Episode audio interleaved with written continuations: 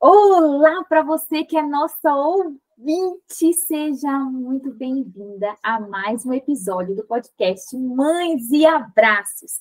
E o nosso propósito aqui é apoiar mães na educação dos filhos, no autocuidado e no desenvolvimento pessoal. Olá, meu nome é Kaline Salim, sou psicóloga e como você, nós somos mães apaixonadas pela vida, as possibilidades que ela traz. Seja muito bem-vinda ao podcast Mães e Abraços. E antes de apresentar a nossa convidada especial, eu queria falar da nossa patrocinadora oficial, que é a Mamãe Elefante. Se você ainda não conhece, vai lá no Instagram da Mamãe Elefante e participa desse projeto lindo. É, olha a Deise mostrando os dois álbuns dela. a gente já completou um álbum, de seis em seis meses a gente recebe o álbum. A gente, ai, que lindo, prima! A gente completa esse álbum e depois recebe novos álbuns. A gente recebe todo mês as fotos que enviamos pelo aplicativo de WhatsApp. Então, é uma assinatura de fotos mensal. E o que é mais legal, gente, é que a gente não tem como esquecer, porque antes do dia 30 de cada mês, a mamãe elefante manda um recado para a gente no WhatsApp. E aí, mamãe, já mandou suas fotos desse mês? E aí a gente recebe no conforto da nossa casa. E quando chega, é um sucesso entre as crianças. O Tomás, ele dorme com o álbum, gente, porque à noite a gente fica relembrando, vendo as fotos e relembrando aqueles momentos especiais. Então, assim, eu faço a propaganda de todo o meu coração, porque é um projeto lindo que eu amo participar. E você ficou com inveja, né, amiga? Então vai lá no Mamãe Elefante e faz a sua assinatura. E agora eu queria apresentar a nossa convidada super especial, Aqueline Barros. Não se confunda, Kaline e Keline. Esse episódio vai ser um sucesso. E ela é cacheada, assim como eu. Ela é maravilhosa, nordestina. E eu tenho a maior honra de recebê-la aqui. Keline, minha querida, chegue mais, brilhe no palco do Mães e Abraços. Ai, que linda, gente! Meu Deus! Ai, Kaline, que coisa mais linda! A honra é, é minha, o privilégio de estar aqui. Ai, eu quero esse álbum, só para você saber. Eu quero! Lindo, adorei. Gente, eu sou Keline, Keline Barros. Eu sou mãe de um príncipe lindo chamado João Vitor. Eu sou filha do Deus Altíssimo educadora parental, consultora de comunicação consciente. E eu ajudo as mães, ajudo os pais a educar seus filhos com amor, respeito, levando informação da neurociência, também da Bíblia, porque castigo, grito, palmada não educa e nem está na Bíblia. Que ideia é essa? Totalmente equivocada, não é verdade, não é sobre isso. Pelo contrário, sempre foi da vontade do Senhor que a gente educasse nossos filhos com amor, respeito, compreensão e sabedoria. Seja muito bem-vinda, Keline. Muito bom. Gente, é, eu e Kaline, nós somos cristãs também. Nós nascemos numa família cristã. Então, essa conversa aqui tem muito a ver com a nossa história. Tem muito a ver com é, a educação que a gente recebeu também. A gente sabe que, infelizmente, a maioria dos cristãos conversa pouco com um estilo de educação respeitosa, conversa muito pouco e se aprofunda muito pouco nesse assunto. Então, é, a gente tem um lugar de dor e um lugar de, de fala nesse assunto, e eu espero que seja uma conversa é, muito impactante para, os, para, para as mulheres cristãs que nos ouvem, e que talvez nunca tiveram a oportunidade de refletir sobre esse assunto. O que, que a Bíblia diz a respeito disso? O que, que é a vara? O que, que, que, que de fato isso tem a ver com Jesus? Enfim, então vamos refletir sobre isso. É, e aí, para a gente começar, Keline, hum. a Bíblia é compatível com a educação respeitosa? Sim, eu creio que sim, mas tem uma diferença. É que a educação, a, a ciência, ela mostra, ela traz um conhecimento para uma vida aqui na Terra, para a gente ter uma vida prolongada na Terra. E com a Bíblia a gente vive na eternidade. mas é assim, a vontade do Senhor é que a gente eduque com amor e respeito. A vara não é para bater nos nossos filhos. E é isso que a gente vem levando. Tem outros versículos também que fala sobre isso, sobre essa educação de lugar de respeito. Então, acredito sim que é compatível, mas com uma diferença. A gente educa aqui para a eternidade, não somente aqui na Terra.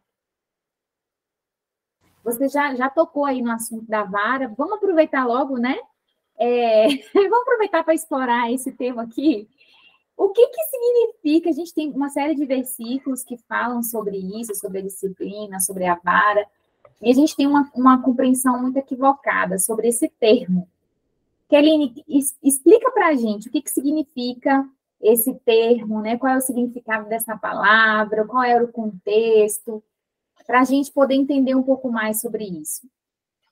Então, né, eu sou cristã desde que, quando minha mãe se converteu, eu tinha dois anos. Então, eu também acreditava nisso, eu, eu cresci no lar cristão ouvindo isso, né, que a vara era para bater, que era para disciplinar, né, que a vara da correção dá sabedoria, aquele versículo em Provérbios, mas a criança entregue a si mesma envergonha a sua mãe. Então, os pais, com medo de serem permissivos, usam a vara nesse sentido para bater nas crianças. Mas a palavra do Senhor também diz que a letra mata e é o Espírito de Deus que vivifica. E que o povo perece por falta de conhecimento. Conhecereis a verdade e ela vos libertará. E agora eu estou aqui para mostrar que esta palavra, vara, no seu original hebraico, significa Shebet, Shebet se refere ao bastão que os pastores usavam para guiar as ovelhas. É no sentido de guiar seu filho. Entende? Não é num lugar de ser permissivo. É no lugar de guiar, de ensinar, de mostrar, de estar nesse caminho também. Também se refere ao cetro que os reis usavam né, antigamente, que é um sinal de autoridade. E isso também nos mostra que eu vejo que muitos pais estão se ausentando hoje da educação dos filhos e estão confundindo uma educação respeitosa com uma educação permissiva. E o que o Senhor fala nesse versículo é exatamente sobre isso, que a criança entregue a si mesma, não é sobre deixar nossos filhos fazer o que quer, mas é sobre a gente ser esse guia, ser esse lugar de a gente estar tá guiando, estar tá ensinando, eu sou margem na vida do meu filho. Então, era exatamente isso aqui que a ciência fala e é exatamente isso aqui que a Bíblia fala. E é isso que encanta meu coração, porque essa Bíblia ela foi escrita há mais de dois mil anos. E que poderia até ser nesse sentido, porque eu imagino que naquele tempo, como que as pessoas eram? Mas desde aquele lugar, o Senhor nunca falou que era para a gente ser violento com nossas crianças. E isso só aumenta a minha fé de que a Bíblia realmente é verdade, é verdadeira e que tudo está se cumprindo.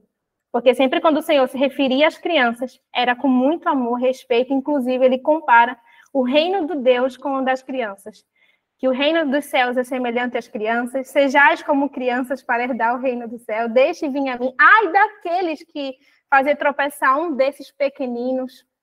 Então, para você ver a importância que tem uma criança para Deus, um peso. Quem receber essa criança está me recebendo. Ele também fala sobre isso no livro de Mateus. E aí eu olho e digo assim, uau, quem é mais importante aqui, eu ou meu filho? Esse lugar de hierarquia acho que nem existe, se for é ele. Porque realmente oh, Keline, tem um versículo em Provérbios 22, 15 que diz assim: A estultícia está ligada ao coração da criança, mas a vara da correção a afugentará dela. E essa ideia, né, ela não é só entre os cristãos. Essa é uma ideia da sociedade em geral, que a criança, ela nasce maldosa, com malícia, né, que ela manipula os adultos com birra. E aí, o nosso papel como pais é afastar essa malícia, essa estutícia, essa maldade do coração da criança. E aí a gente utiliza práticas punitivas, como bater, como castigar, a fim de que ela se torne uma pessoa de bom caráter, um cidadão de bem. Essa é uma ideia, gente, muito equivocada. Por quê? Porque quando a gente vai lá, né, fazer uma, uma, pesquisa etimológica na raiz da palavra, no seu significado original, a gente vê que estultícia significa infantilidade, imaturidade. E realmente as crianças, elas são imaturas, são infantis. E que o nosso, e, e quando fala da vara, né, ela, ela é, é, está falando de, de, de disciplinar, de orientar a criança, de supervisionar aquela criança, né, de. É, de, de ser mesmo como um pastor é para as ovelhas, né? Um pastor de ovelhas que guia, porque a, a, a ovelhinha, a ovelha não tem discernimento. Então, outro dia eu vi nas redes sociais um vídeo muito legal. E, o pastor de ovelhas tira a ovelhinha do buraco e aí ela corre e cai no mesmo buraco. não sei se vocês já viram. É engraçado esse vídeo.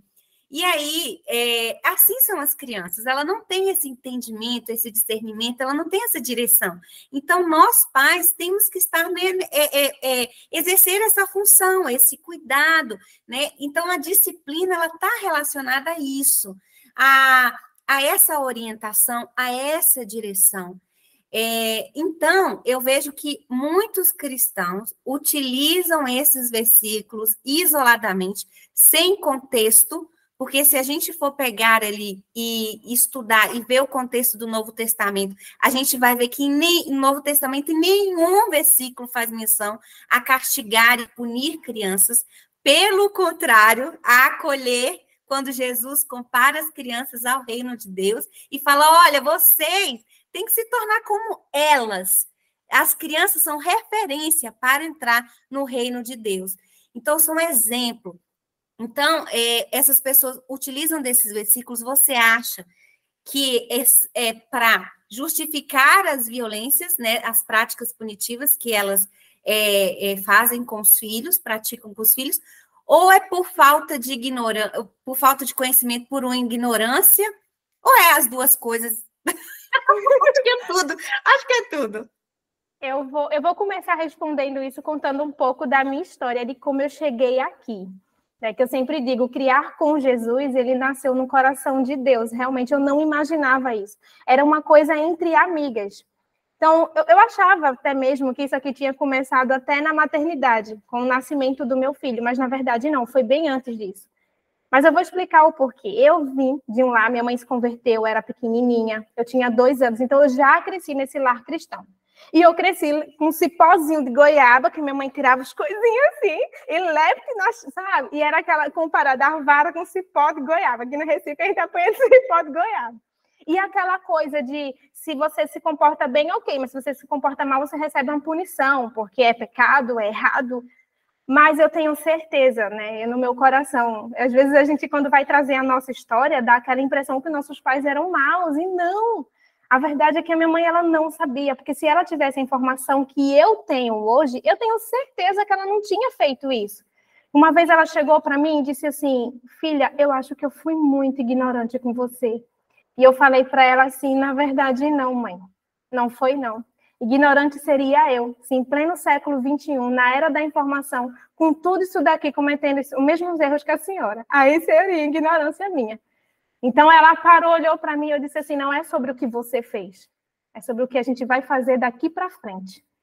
Então esse já foi o lugar. E eu cheguei aqui por livre e espontânea pressão, como eu falei, porque eu venho de uma educação autoritária, de uma mãe que acreditava sim que tinha que disciplinar, né, com a vara, com o cipó de goiaba, ficava de castigo, Fiquei de carinha na parede, porque queria colocar a roupa da boneca, não conseguia. Tá de castigo, de carinha na parede. Eu ficava lá de carinha na parede, posso sair, posso sair, já posso sair.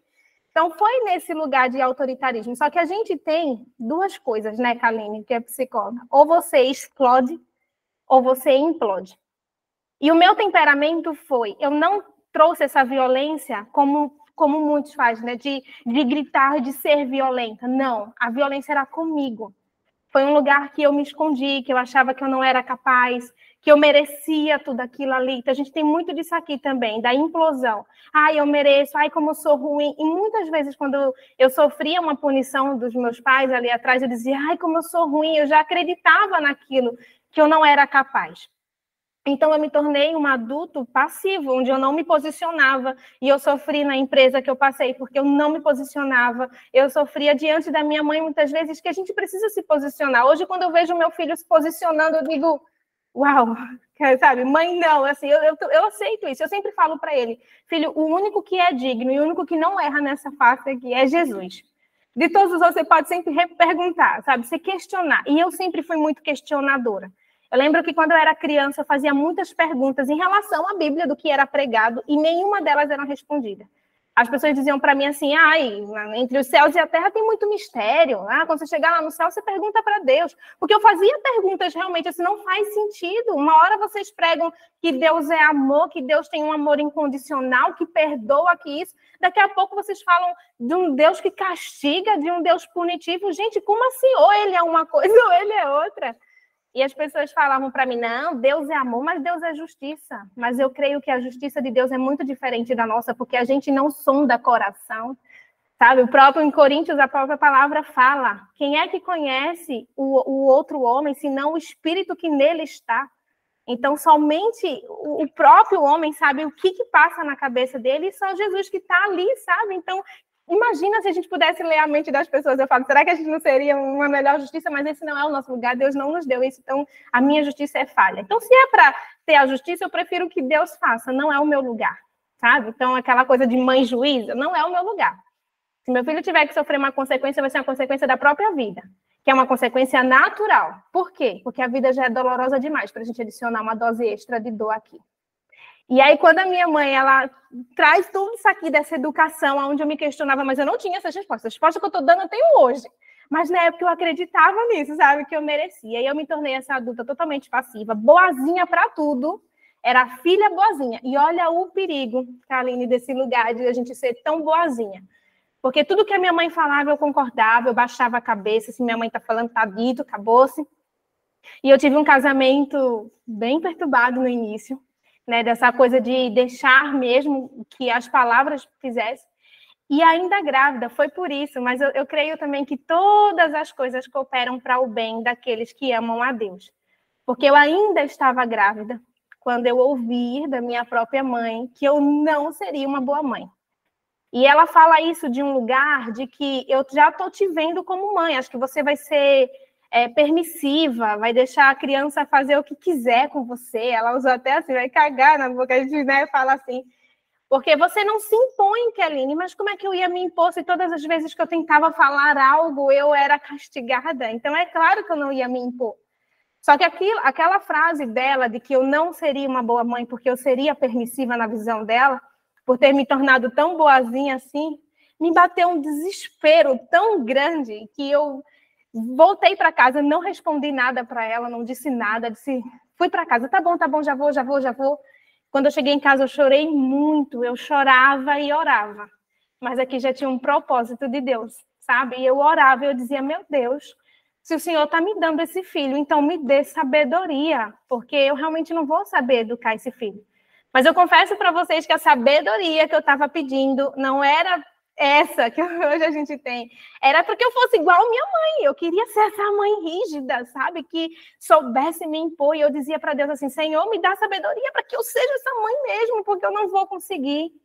E a palavra do Senhor diz em Tiago: se vocês têm falta de sabedoria, peça a Deus que ele lhe dá, com abundância e vontade. E nesse dia eu dormi. Eu lembro que meu esposo chegou olhou para mim, ele saiu, eu estava dormindo, porque ele sai muito cedo, ele chegou de tarde, eu estava dormindo, porque depois de ter chorado muito, eu dormi. Ele, grávida, dorme muito mesmo. Disse para mim, meu Deus, que grávida, ela sai, ela está dormindo, volta, ela está dormindo. Mas foi justamente desse lugar, eu acabei adormecendo. E aí, quando foi dias depois, aí veio o milagre de Deus. Foi quando eu fui conhecendo as pessoas que já falavam de, de educação respeitosa, apareceu no meu perfil. E aí eu comecei a estudar aquilo.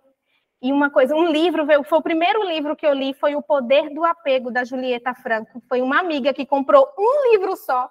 Aí deu um erro, o livro voltou, sabe? Foram dois livros. E aí ela disse: Eu tô com dois livros. Aí ela ofereceu a minha cunhada, que disse: Olha, Karine tá com um bebezinho, eu vou ver se ela quer. Então aquele livro para mim já foi assim, sabe? Uau, um divisor de águas, porque enquanto eu ouvia os palpiteiros falando para mim assim: Tá dando muito colo você vai dar de mamar sim? Ah, não sei o quê. Mas eu já estava, olha a informação, conhecereis a verdade. Eu já estava munida de informação. Eu já sabia exatamente o que eu estava fazendo. E eu já reconhecia que tudo aquilo ali era porque o Senhor tinha me apresentado. E eu me apaixonei tanto que eu não parei mais. E aí eu comecei a estudar e isso revoltou, porque aí eu me tornei a filha mal Porque tudo que eu ouvia, eu já dizia não. Vai estar cama compartilhada. Eu disse, sim, por quê? Ah, o menino vai ficar me matando. Nada, não. Não vai impedir o desenvolvimento dele, eu posso provar. Ah, mas o Senhor diz, Karine, que a gente tem que usar a vara, a vara é. Mas o Senhor disse para disciplinar. Disciplinar é ensinar, não é punir.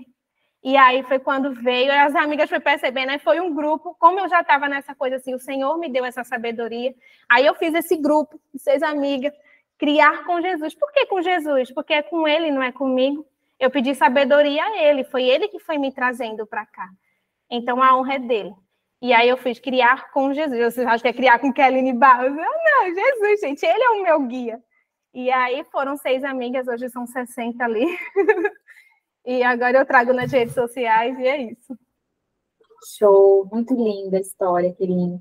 E enquanto você falava, eu fiquei pensando no sentir. O quanto maternar, o quanto gestar, o quanto pensar sobre esse tema nos convida a sentir. E sentir é algo que é muito desafiador para quem veio de uma educação autoritária, desrespeitosa, porque a gente não aprendeu a sentir. A gente, nós não fomos sentidos enquanto crianças e muito menos fomos permitidos a sentir. e aí é, é muito importante a gente falar sobre isso, porque no meio cristão, infelizmente, mesmo com tantas informações que nós temos hoje, inúmeros estudos, livros maravilhosos que mostram pesquisas sérias, comprovam essas coisas que nós trazemos aqui. É, mesmo assim, tem muitas pessoas que ainda acreditam, por exemplo, que existem emoções más, emoções ruins, que nós não podemos sentir, porque isso não tem a ver com Deus, porque isso não tem a ver é, com amor. e aí, como a gente precisa prestar atenção e se permitir, primeiramente, pensar e ouvir algo diferente que nós estamos acostumados. Porque tem muitas pessoas que, é, é, ao ouvir algo diferente, já fecha o coração e, e perde a oportunidade de aprender, de ganhar sabedoria, como é você trouxe. Então, e por que trazer esse tema aqui? Porque é, se nós não aprendemos a sentir, primeiramente, as, emo as emoções que nos vêm, que nos acontecem, que fazem parte da nossa existência, a gente deixa de existir com interesse. E a gente, quando a gente também não se permite sentir e lidar com as emoções dessa forma acolhedora, né? Porque a questão não é sentir, por exemplo, a raiva. A questão é, é como, o que fazer com a raiva que eu sinto, porque eu sinto raiva, mesmo sendo boazinha, mesmo sendo boazinha, mesmo porque a raiva é da nossa existência humana. E aí o desafio é reconhecer as emoções e aprender a lidar com elas de maneira saudável, né? Tanto para mim quanto para quem convive comigo. E eu queria que a gente conversasse um pouco sobre isso, Keline. Como que a gente pode abordar esse tema é, de maneira bíblica? É, como que a gente pode trazer isso para quem está nos ouvindo agora, né? Olha, as nossas emoções, elas fazem parte da nossa humanidade. E eu não estou é, me distanciando de Deus, pelo contrário, eu não estou me distanciando de Deus quando eu acolho as minhas emoções e eu reconheço a minha humanidade. Né? É o contrário, eu estou abrindo o meu coração e todo o meu existir para essa grandeza maravilhosa que é a vida que Ele nos deu. É verdade. Eu, olha, eu começo a dizer assim: quem é Deus? Quem é Jesus? Nós queremos que Jesus é Deus, né? Assim. E quem é Deus? Ele é o Criador dos céus e da terra. Foi ele quem nos criou. Então, como que um Deus que criou iria fazer algo diferente daquilo que ele mesmo fez? Então não faz nenhum sentido. E é isso que assim me encanta, porque quando eu comecei a estudar a neurociência, né, ali me aprofundando em todo esse conhecimento, como eu estava no, no, no, lugar né, evangélico, então uma voz no meu coração, ficou no meu inconsciente, filha, isso tem na Bíblia. Filha, vem cá, isso tem na Bíblia. E aí eu comecei a mostrar. E foi o Senhor, o nosso Criador, que nos deu todos esses sentimentos, mas todos, gente, sem exceção. A culpa que a gente sente é nossa amiga. Imagina que a gente não sentisse culpa. Quando eu colocasse a cabeça no travesseiro, eu não ia nem perceber o que foi feito. A culpa é uma oportunidade de um recomeço. Só que as pessoas levam isso para um lado de condenação. Nenhuma condenação há, isso está em Romanos, para quem está em Cristo. Então a culpa é só um despertar para te mostrar que tu podes recomeçar, mas não deixe a condenação te dominar. A raiva, ela é também um sentimento de Deus. O próprio Senhor fala na sua Bíblia: irai-vos e não pequeis. Não é sobre o sentir, é sobre as nossas ações. Irai-vos e não pequeis. Aí eu fico imaginando, imagina que ninguém sentisse raiva. Oh, meu Deus do céu, ia ser todo mundo zen, né? O absurdo iria acontecer. É isso aqui que a gente vê agora, essa violência contra a criança, que isso me dá raiva quando eu vejo é, um, um, líder de uma igreja ir lá na frente dizer assim: pais, vocês têm que usar a vara. E eu digo, pais, não provoquei a ira dos vossos filhos. Por que, que ninguém fala sobre isso? Isso me indigna, traz raiva. E a raiva é esse movimento mesmo, essa ação, esse impulso. Nós sentimos raiva.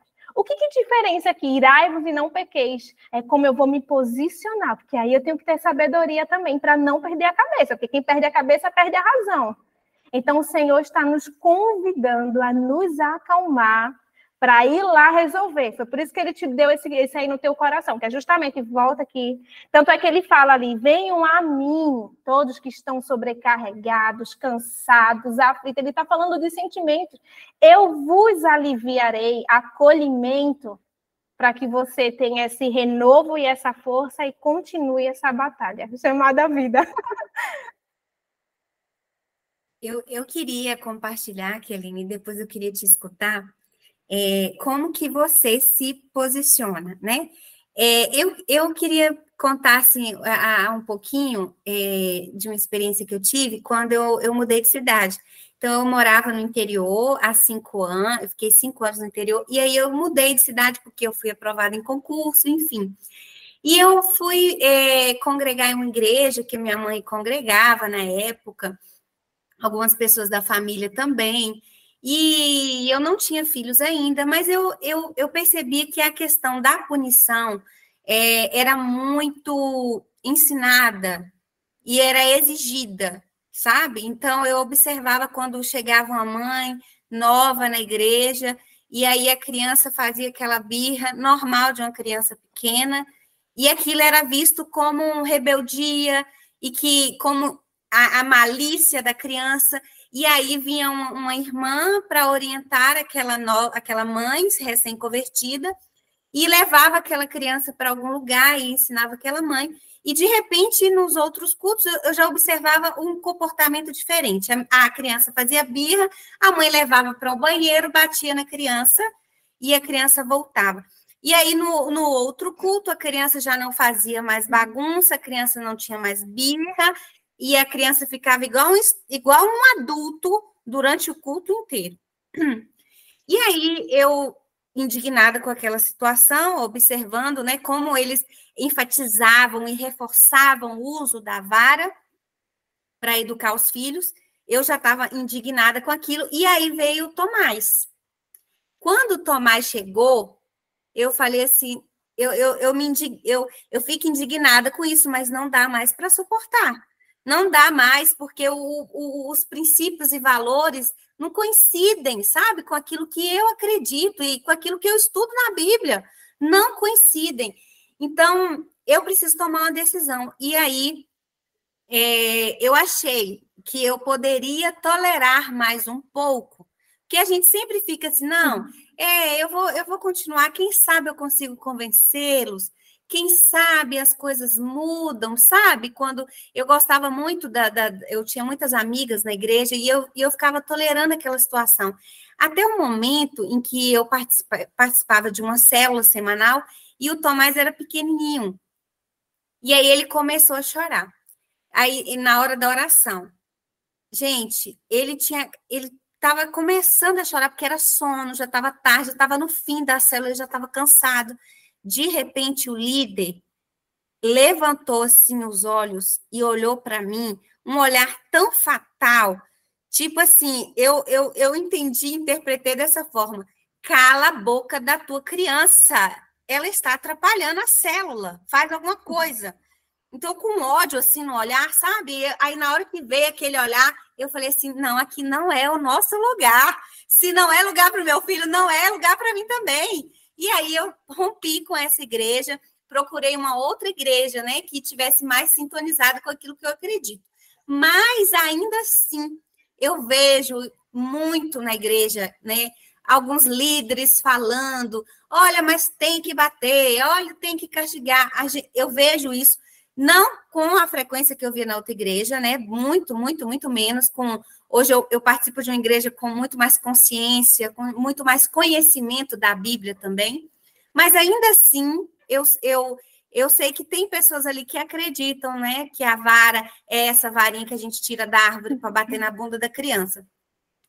E é difícil para a gente que está nesse movimento de estudar e de conhecer sobre desenvolvimento infantil, porque essas pessoas, gente, que estão falando, são ignorantes, é falta do conhecimento, uhum. falta de conhecimento da neurociência, do cérebro da criança, falta conhecimento sobre o desenvolvimento infantil da criança, falta conhecimento da Bíblia, né? Uhum. De estudar, de entender. Peraí, olha, a vara existia um contexto cultural naquela época. Em uhum. Provérbios, por exemplo, as pessoas com deficiência não podiam participar de reuniões solenes, né? E, e a, a, os homens tinham poligamia, poderia casar com muitas mulheres. Tanto que Salomão, que escreveu o provérbio, tinha mais de 400 mulheres. Então, a gente tem que é, é, entender, estudar a Bíblia, para não continuar perpetuando esse ciclo de, de violência né, que vem sobre as crianças de geração a geração. Então, eu queria saber como que você hoje se posiciona e se você encontra é, muita resistência e que muitas vezes você precisa até tomar uma decisão radical, como essa que eu falei, né? De romper com algumas pessoas, de romper com a igreja, com a família, enfim. Eu queria que você compartilhasse um pouquinho aí da, da sua vivência e de como uhum. você se posiciona em relação a isso. Tá. É, então, eu fui criada no Evangelho, mas eu ia para a igreja junto com a minha mãe e com a vizinha. Quando chegou na adolescência, eu não, já não ia mais, porque era justamente esse lugar de violência. E eu sempre me eu sempre questionava. Eu acho que uma, uma, uma coisa para a gente sair desse lugar é se questionar. Quando as pessoas começarem a se questionar de o que, que, o, que o bater vai fazer? Quando você castiga seu filho, o que você acha que ele sente? Uma vez, quando eu estava na escola do meu filho, que falaram do cantinho do pensamento, o que, que você acha que a criança pensa? O que, que você imagina que a criança está pensando nesse momento?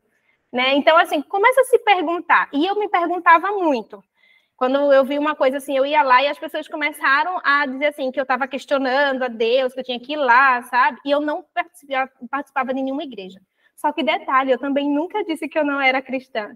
Eu nunca dizia assim, eu, eu sou evangélica, mas estou desviada. As pessoas me perguntavam assim, você é evangélica? Eu dizia, sou. De qual igreja? Não sei, eu não tenho. Eu ia visitar, eu ia ali, mas eu não me sentia, sabe, assim, perto. Quando o pastor começava a falar ou, qualquer coisa, eu dizia assim, tá, eu entendi, mas e por que que lá está falando assim no outro versículo? Então, a Bíblia, ela tem seu contexto, tem sua época, tem o povo específico também que Deus falava, que eram para os judeus, né? Então, nós temos os gentis. Então, hoje nós vivemos a nova aliança, que é a vinda de Cristo, né? Então, Cristo é a nossa aliança. E até então, né, foi aqui, eu pertenço hoje, eu estou fazendo parte hoje da Igreja Cristo Vive, que é a Igreja da Graça de Deus. E como é que eu cheguei aqui? Porque eu comecei a estudar a Bíblia, e aí eu comecei a compreender melhor o que realmente estava escrito, inclusive é, essa coisa do estudar a Bíblia. Eu lia a Bíblia, eu já entendia totalmente diferente daquilo que estava sendo dito, mas eu achava que o problema era comigo. Olha a autoconfiança. Eu dizia assim: eu acho que eu não estou conseguindo entender, porque isso aqui que eu li tem nada a ver com o que o pastor está falando. Então, o problema é comigo. Nunca eu achava que era com o outro. E aí foi quando eu conheci a minha amiga, que é pastora. Foi a mesma pergunta, era o que todo mundo perguntava. Você é cristã? Sou de que igreja? Não sei. E aí ela sorriu, por quê? Eu disse, olha, eu tenho um problema comigo.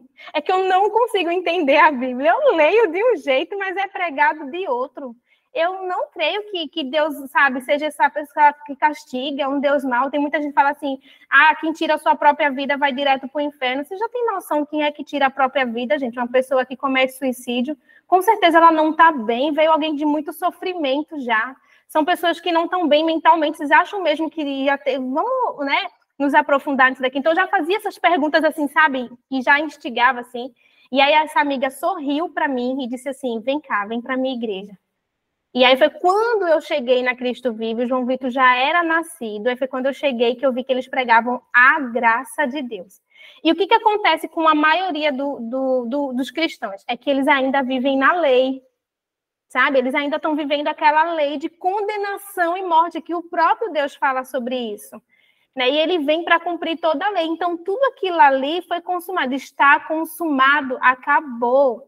Agora é daqui para frente. As pessoas ainda estão vivendo o Velho Testamento. A lei era para os homens, era para mostrar que somos falhos. A lei de Moisés era somente para mostrar que somos falhos. E quando Moisés dizia que um filho tinha que ser apedrejado, esse filho foi Jesus, que foi o próprio inocente, porque morriam crianças inocentes. Os próprios pais não entregavam seus filhos para ser apedrejado. E aí Jesus vem como inocente no nosso lugar ali. Então tinha um contexto que no final é Cristo, entendeu? Ele vem, cumpre aquilo ali para mostrar a salvação, que inclusive as pessoas acreditam que vivem na lei, por isso que a gente tem essa coisa assim. Eles acham que é por obra, que é por sacrifícios.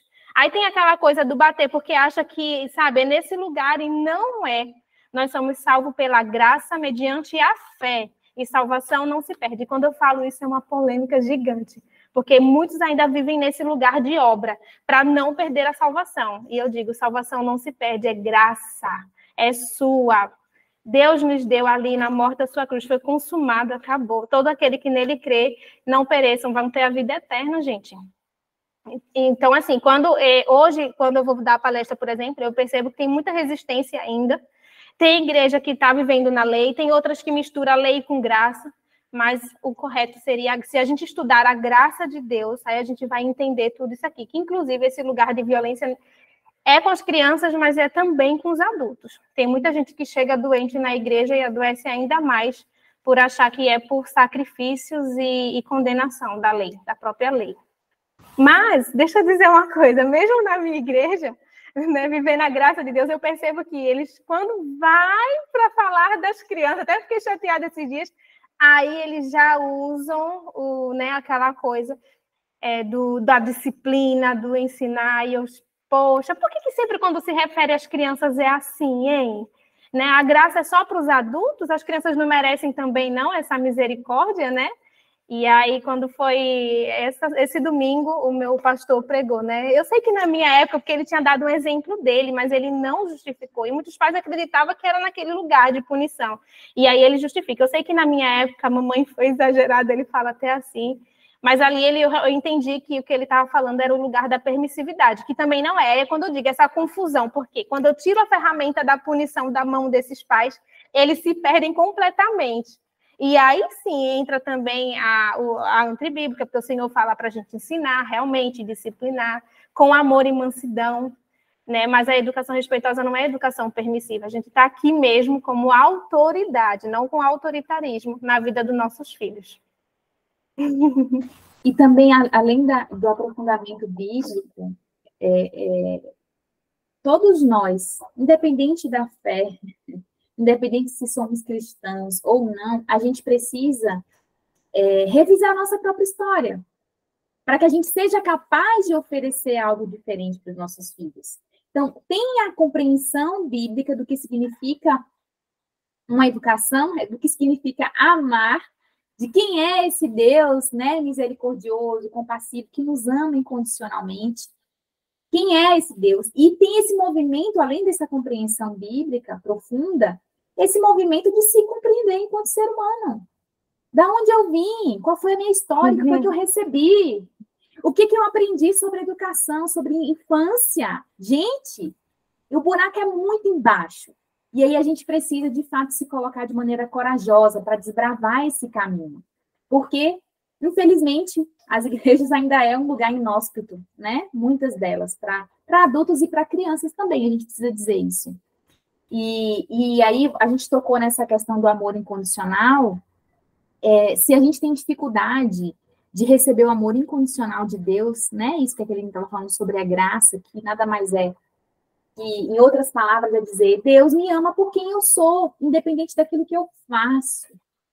Eu não vou sair fazendo qualquer coisa, porque é a minha consciência e a minha maturidade, a minha caminhada com Deus, né? Todas as coisas me são é, eu, eu, posso fazer todas as coisas, mas nem todas as coisas me convém fazer. justamente pela minha consciência, né, e pelo meu relacionamento com Deus. Mas o que eu quero dizer é que, enquanto cristãos, nós temos dificuldade de muitas vezes olhar para Deus dessa maneira, com esse amor incondicional, imagina modelar esse amor para os nossos uhum. filhos. A gente já falou sobre isso aqui, teve um podcast que a gente explorou muito essa questão do amor incondicional. Mas nós só vamos poder ser capazes de oferecer esse amor e dizer assim: olha, independente do que aconteça, meu filho, minha filha, eu te amo, estou aqui para te ajudar na caminhada, vem cá. Estamos juntos na jornada. Mas para a gente ser capaz de fazer isso, a gente precisa é, se revisar, né? A gente precisa ter essa coragem de se olhar, de olhar para a nossa história de entender por que, que eu sinto raiva quando os meus filhos choram. Por que, que se ele derruba o copo de suco na mesa, eu tenho vontade de esganar essa criança? Vem de algum lugar, gente. A gente precisa ter coragem para olhar. Então, assim, é, eu, é, é, o nosso, as nossas conversas são cheias de convite.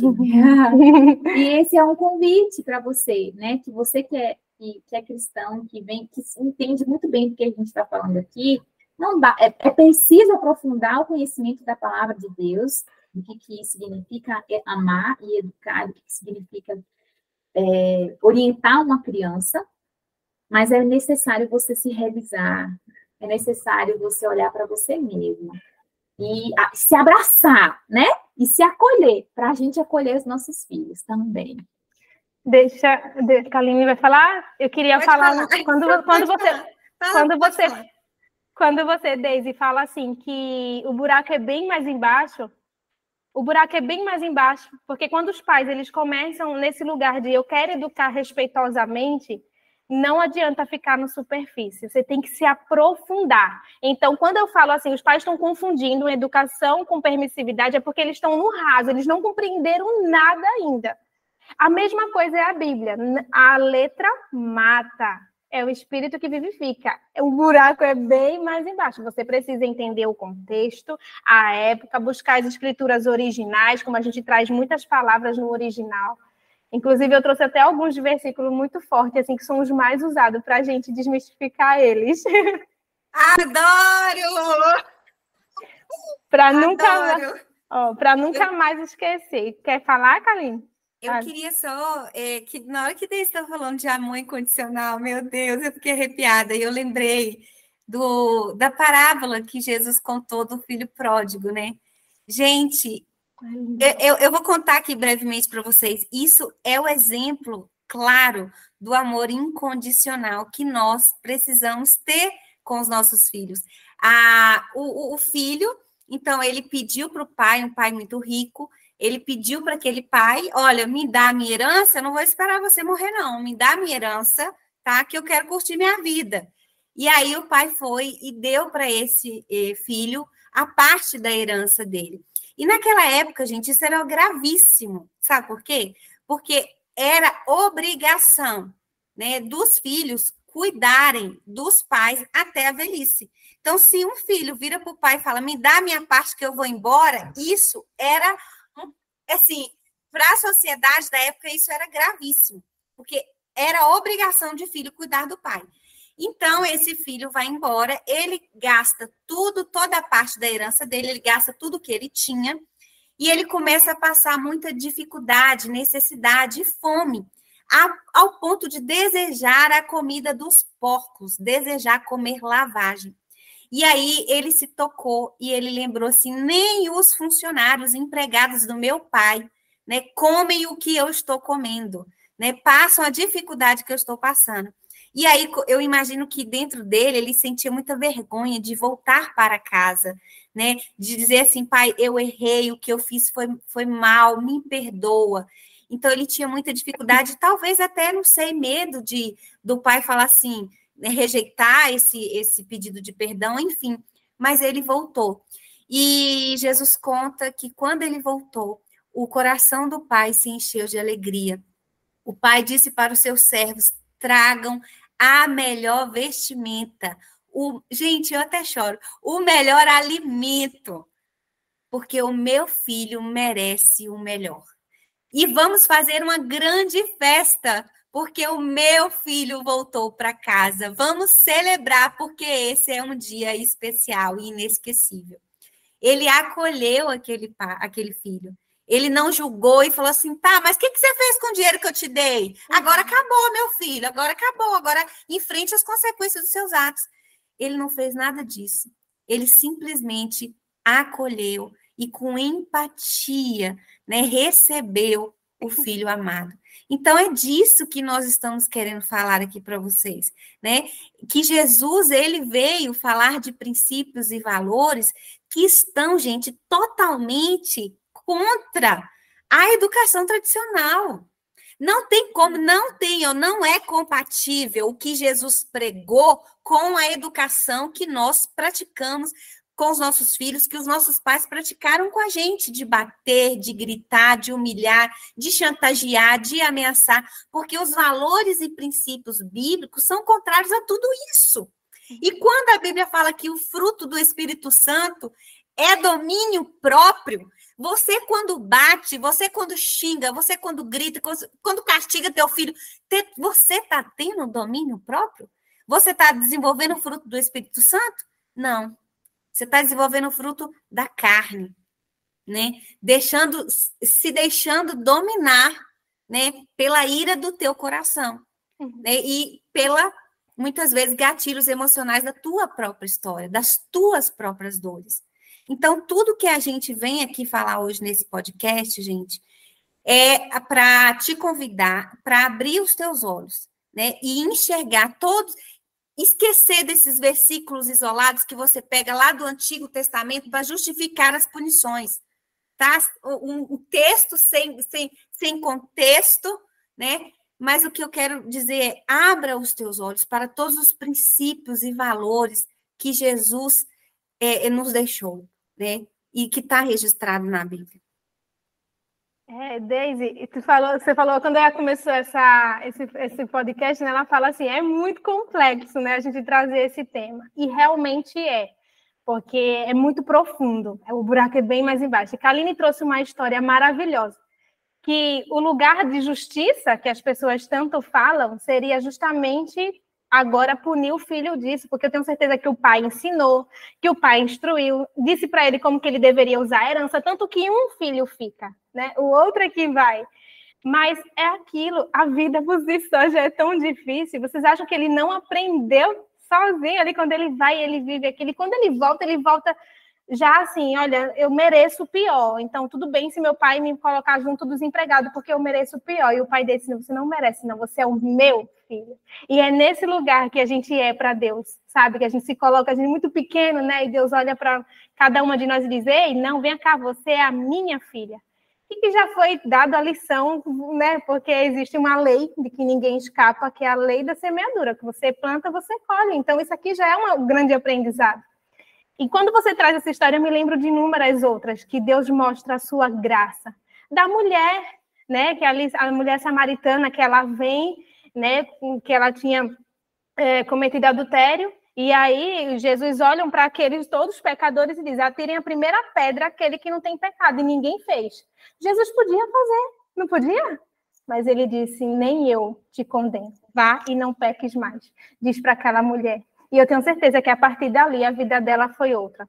Quando a gente vê a história de Davi também, tem hora quando eu estou lendo o livro de Davi, né, eu digo assim, Davi, em nome de Jesus, que foi que tu fez? Porque a Bíblia fala que Davi cometia muitos erros, ele não era perfeito, né? A gente quando lê assim, Davi, o que é isso? Não eu não faria isso que Davi fez, eu, eu vejo, sabe? Mas o que, que o Senhor quer mostrar com a história de Davi? Davi foi o segundo coração de Deus. Por quê? Sabe qual é a diferença da gente ter esse conhecimento? Quando eu comecei a estudar, eu, eu comecei a me frustrar, porque eu imaginei que eu fosse me tornar a mãe perfeita. E quando eu vi, mesmo com todo o conhecimento, eu gritava. Eu perdi ali o controle. Mas tem uma diferença, eu reconhecia. E eu recomeçava pedindo desculpa ao meu filho e mostrando para ele que era sobre mim, não sobre ele. E essa é, essa é a diferença que essa, todo esse conhecimento nos dá. E assim era Davi. Davi foi o segundo coração de Deus, por quê? Porque ele era perfeito? Não, porque ele reconhecia seus erros. E ele recomeçava sempre que era preciso.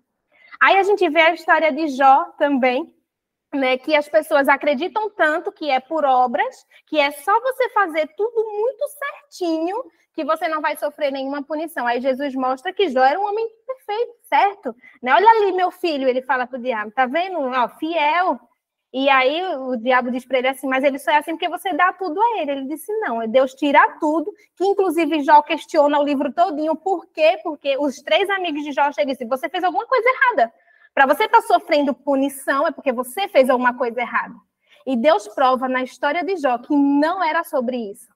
Não é nesse lugar, que Deus é Deus, independente de quem a gente é, o que a gente faça. Ele nos ama incondicionalmente. Esse sistema religioso que prega essa lei, sabe, essa coisa de, de sacrifícios e, e condenação, isso aqui não condiz o que realmente é de Deus. Isso aqui é um amor condicional. Se você se comporta bem, ó, bom menino. Mas se você se comportar mal, eu te bato, eu te puno, eu te põe de castigo. E não é esse lugar. E a gente vê isso no Salmo 103, mas eu vou deixar ele para o final, porque no Salmo 23 é quando a gente vê o perfil parental de Deus. Mas eu trouxe alguns é, versículos bem resumidos para a gente não errar e nunca esquecer. E tem outra coisa que eu queria falar também. Nas igrejas é exigida uma obediência cega. Se eu fosse obedecer a minha mãe cegamente, eu não estava aqui. Eu não estava aqui, porque fui totalmente contra ela. Mas era, não é porque. Era porque ia contra tudo. Ela, ela pensa o quê? Se ela tá certa e eu tô errada, aí a condenação veio sobre ela, a culpa vem sobre ela. Então ela tenta me parar de alguma forma. E quando a gente estuda comunicação, a gente sabe que todo comportamento é comunicação. O que, que tem por trás desse comportamento? O que, que tinha por trás do que minha mãe estava tentando me dizer? E aí vem a obediência. O que é obedecer na Bíblia? A palavra, no seu original grego, é upakuo, que significa ouvir e escutar. E eu ouvi a minha mãe. Eu posso não ter obedecido nesse sentido, mas eu ouvi o que ela quis dizer. Eu sei que dói, mãe é um lugar, é como eu disse a ela, vem cá, me dá um abraço, porque não é sobre o que passou, é sobre o que a gente vai fazer agora daqui para frente. Porque dói mesmo, a gente está todo mundo tentando acertar. Eu tenho certeza, sabe, os pais erram tentando acertar. Se vocês soubessem que o quanto castigo, palmada danifica uma criança, levam ela para um lugar tão obscuro, de violência, de explosão ou implosão, porque é, para mim estar tá aqui foi um milagre também. Eu tive que ressignificar muita coisa na minha história, que foi a primeira coisa que eu deparei. Quando eu comecei a estudar, eu jurando que eu ia aprender para educar meu filho, era muito mais sobre mim do que sobre ele. Foi que eu precisei ressignificar, me reeducar, entender de onde eu vinha. E quando eu olho para minha mãe, eu também estou ouvindo. Ô oh, filho, ouçam seus pais e sua mãe. Eu ouvi, mãe, eu sei. A minha mãe também vem de uma educação vovó Maria. Vovó Maria era paz, legal, assim, 11 filhos, não tinha como dominar tudinho, não.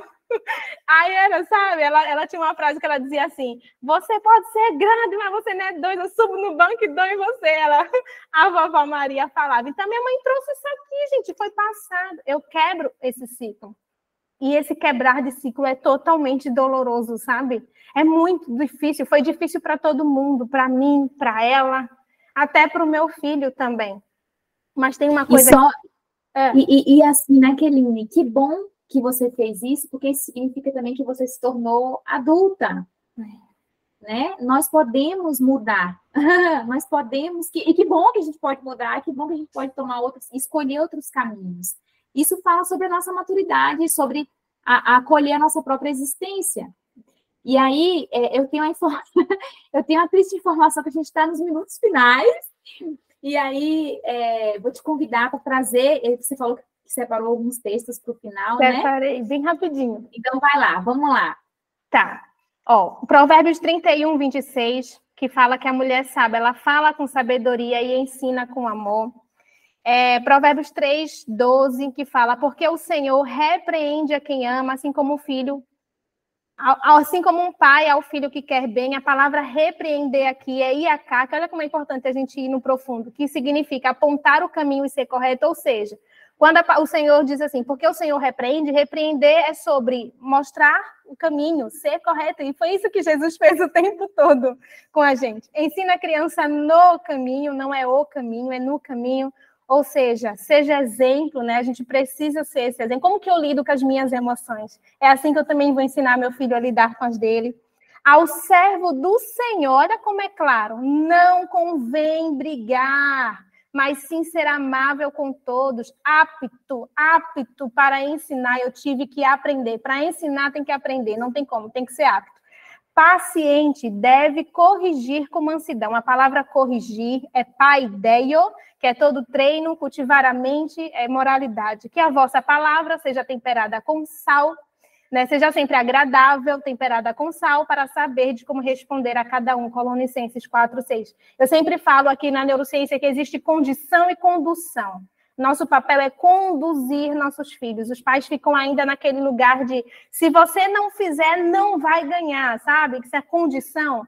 Filho, assim que você terminar, você pode ir, isso é condução, é diferente.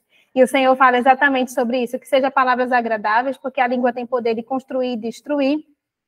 Jesus é a personificação da sabedoria e por último, o perfil parental de Deus que as pessoas acham, né? Esse Deus que castiga, mas a gente consegue ver isso lá em Salmo 3, 103, do 8 ao 11, que diz assim: Salmo 103, do 8 ao 11. O Senhor é bondoso e misericordioso, não fica irado facilmente. Olha, os pais que em qualquer besteira já se ira com a criança, gente.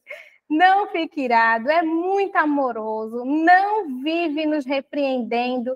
Aqui também entra no lugar de limite, que a gente poderia até, né, mas está terminando que os pais ficam naquela coisa de limitar os filhos e olha, não é sobre isso também, a gente tem que ser margem, não bloqueio. Então não vive nos repreendendo. Sua ira não dura para sempre. O Senhor não nos castiga como merecemos, nem nos paga de acordo com nossos pecados e maldades.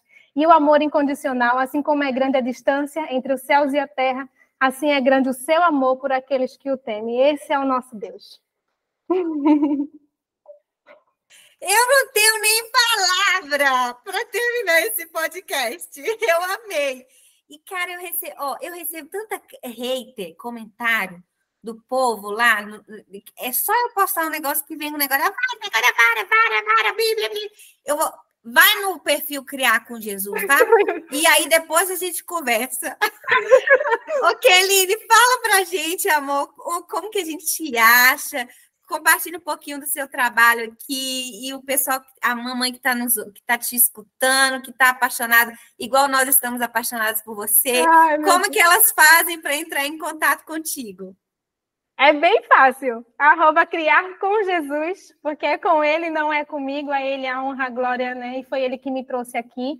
Então é só criar com Jesus. Ali eu tiro muitas dúvidas, desmistifico muita coisa, crenças ali, né? Totalmente sem sentido porque é da vontade do Senhor educar com amor e respeito, não é para bater, isso não está na neurociência, muito menos na Bíblia. É, hoje eu trabalho com mentorias individuais também, eu amo esse trabalho, porque não existe uma receita de bolo, as pessoas não vão chegar ali e ter uma, ah, eu faço o quê com meu filho que está fazendo? Não, não, não, vamos lá, vamos estudar a causa, vamos ver por trás de tudo isso aqui, vamos melhorar essa conexão, porque a palavra do Senhor também diz, eu lembrei, né? Aqueles que me amam, amor é um sinal de conexão. Obedecerão, ou seja, ouvirão os meus mandamentos, que é a instrução. Quanto melhor for a conexão dessa mamãe, melhor vai ser para guiar essa criança, né? Que precisa dessa mãe aí. E não tenham medo de amar seus filhos, porque Deus nos amou a tal ponto que deu a vida, né, para que a gente estivesse aqui. Então, essa é uma coisa também que os pais têm medo de amar os próprios filhos. Então, hoje eu trabalho assim, com mentorias, é, também com muitas palestras dentro das igrejas. Precisa agora, vamos lá, falar realmente o que é a vontade do Senhor. Então, tenho feito barulho aqui no Recife, dentro das igrejas mesmo, na minha, na dos outros. E simbora. Simbora, simbora, gente. Toda vez que você quiser bater, você olha para você e fala assim: rapaz, como eu sou pobre, como eu sou pobre de entendimento, como eu sou pobre de recursos, eu preciso me aprofundar, eu preciso crescer para poder aprender mais, né? Como a gente falou aqui. Um beijo no seu coração. Keline, minha linda, muito obrigada por estar aqui. Um abraço apertado. E foi uma delícia conversar com você, viu? Um beijo para você que nos ouve e a gente se vê no próximo episódio. Tchau. Tchau. Tchau.